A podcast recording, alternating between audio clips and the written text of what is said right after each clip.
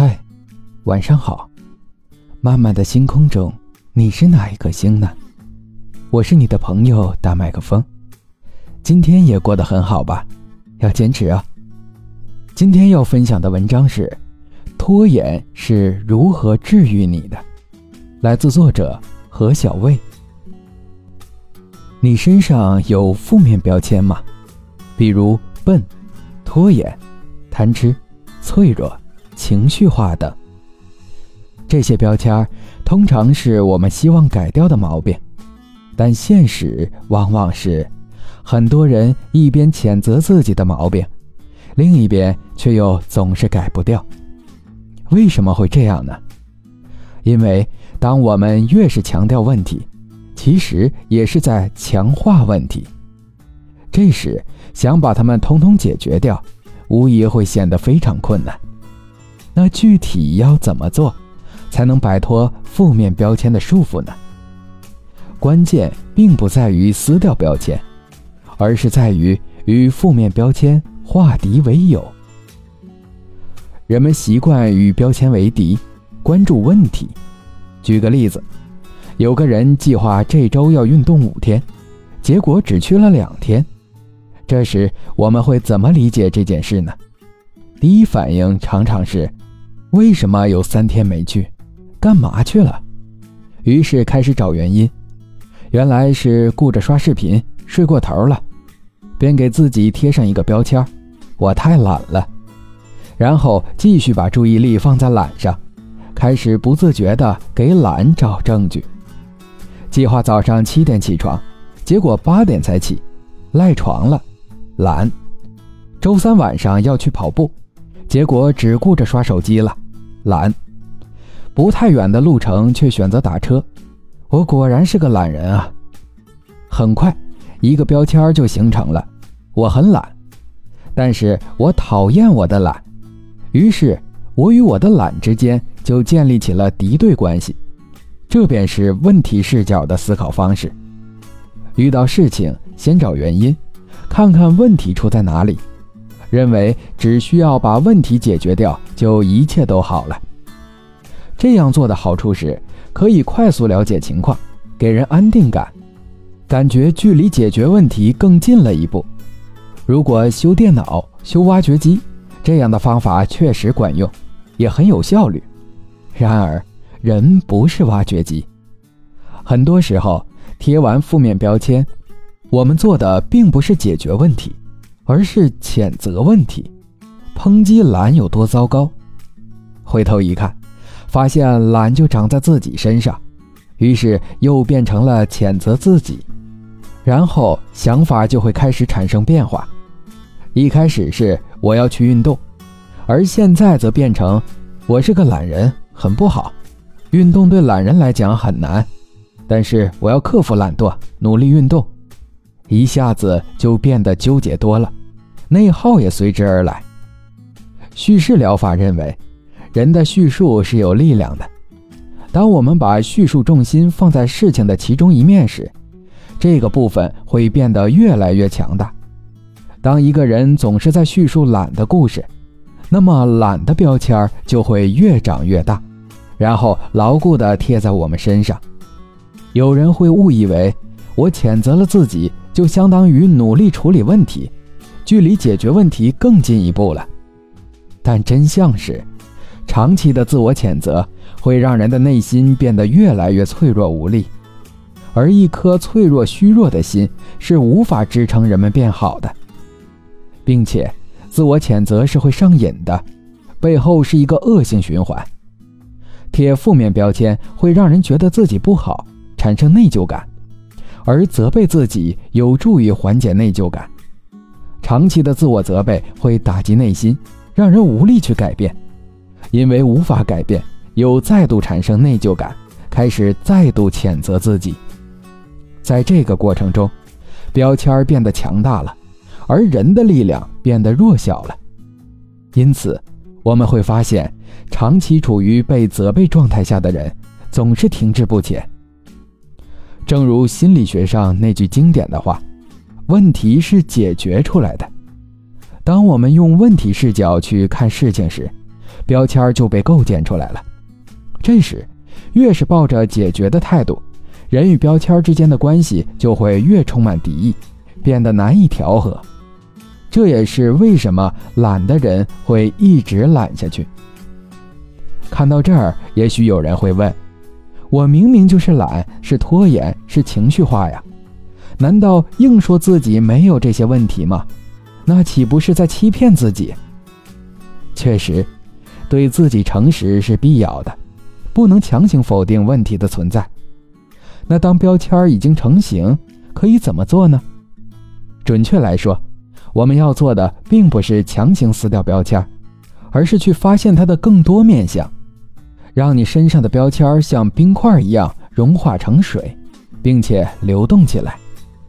在这里分享叙事疗法中的一个方法，给你的负面标签加一个正向的形容词前缀，比如什么什么的懒，什么什么的拖延，什么什么的社恐，什么什么的自卑等。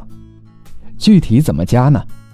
以我与来访者小来的对话为例，小来认为拖延正让他自己的生活变糟，是万恶之源。我们不否认这一点，他厌恶拖延，所以给出的第一个形容词是“可恶的拖延”。那除了可恶的拖延，还有没有别的拖延？我们接着观察。我问他，拖延的时候不工作，那你会做什么？他说自己会刷刷手机，看看视频。那刷手机时心情是怎样的？会放松一些。那可不可以说这是一种放松的拖延呢？他思考了一阵，然后点了点头。那会有例外吗？是否有时候自己是不拖延的？他想了想，表示如果工作内容是和整个团队挂钩的话，他就不敢拖延。会保证事情如期完成。这么说来，这还是有责任感的拖延，知道在大事面前不敢乱来。他一下子又笑了，说：“但这样不太好吧？拖延始终是要改的呀。”确实，所以拖延在提醒你时刻进行自我反思，也是具有反思性，提醒你要变好的拖延。通过这段话，我们发现。拖延变得不一样了。一开始，我们把它看成是可恶的拖延，它就会像是一块顽固的石头堵在路上，我们想要击碎它。这就是问题视角，会让人与拖延间建立起敌对的关系。而通过探讨发现，拖延并非只有一种叙事方式，还有别的样子：放松的拖延，有责任感的拖延。提醒人反思的拖延，你会发现，拖延这块巨石并没有消失，它变得柔软了，有了更多的形状，甚至具有流动性了，也变得不再堵路。通过叙述拖延的其他方面，可以让它变得更具有正向意义。我们对它的谴责少了，甚至还有一丝欣赏。总的来说，我们并不是要去消灭问题，而是和它共处。当人与标签之间不再对立，我们才有机会去接纳它。当然，别的标签也可以用同样的方法。例如，好友小易觉得自己社恐，那是怎样的社恐呢？他经常见到陌生人就紧张，不会说话；但偶尔心情好的话，又会大胆一些，敢和人说话。如果是在安静的环境中，他也会更放松一些。那么，这就是看心情的社恐，和安静时会消失的社恐。在问题视角下，标签是坏的，容易让人陷进自我谴责的循环中，难以改变。而给标签加上前缀，其实是引导大家去关注问题以外的视角。这时候，我们就会发现，标签并非一直都存在，有些情况下它会减弱，甚至会消失。看到这些良性的情况，我们自然就会减少自我厌恶，也更有能力去改善状况。这也叫资源视角。所谓资源视角，是指关注人身上更加有力量的部分。人之所以能面对困难，正是因为我们拥有力量、优势、资源。但如果我们只停留在问题视角上，很容易就会忽视这些问题。比如说，前面提到一周计划运动五天的情况，问题视角会关注为什么有三天没去运动，而资源视角则会好奇为什么那两天可以去，进而去探讨那两天有什么特别的地方，让人能够做到去运动。可能是有某个朋友的陪伴，也可能是提前吃完饭时间充裕。还有可能是听了音乐，让自己更有活力，更多去讲述事情是如何做到，能让人感受到力量，更有利于下次成功做到。并且，当一个标签长期都摘不下来，背后往往是因为他们也是有功能性的，比如懒和拖延，是在帮人争取休息的时间。值得注意的是，这两种视角并非对立关系。更多时候，资源视角是对问题视角的补充。当两者共存时，我们看待事情的角度才会更加全面。如果我们强行去说懒、拖延是好的，没有坏处，这是在自欺欺人。恰当的方式应该是，既有问题视角，也有资源视角，既不否认问题，也去看好的方面，在面对事实的同时。为自己的改变营造一种更具有善意和包容性的氛围。写到这里，分享一段有趣的经历。曾经我参加工作时，有一个特别的小组练习，在别人的缺点中去找优点。这听起来有点怪，其实就是锻炼我们突破问题视角，看到力量的部分。规则很简单，小组中。一名学员说出一个自己想要改变的缺点，然后其他人负责找出这个缺点背后有哪些好的地方，并有一个要求：找到的优点必须要当事人接受才行。学员阿慧分享自己的缺点是，总是控制不住背后说同事的坏话。他总想改，但是就是控制不了，这一度让他怀疑自己是一个本性恶劣的人。于是我们要去找出说别人坏话这件事好的一面。一开始有人尝试夸他：“你说坏话，其实也是在鞭策对方进步吧？”阿慧表示：“我讲的话对方也听不到，起不到鞭策作用。”显然，粗暴的颠倒黑白是不行的。但经过一番努力，我们找到了让他信服的优点。如果强忍着不说坏话，那会怎样？我会憋疯的。下次见到可能就会动手揍他了。幸亏你偷偷讲坏话，让他避免了挨揍啊。为什么不在他面前说他坏话呢？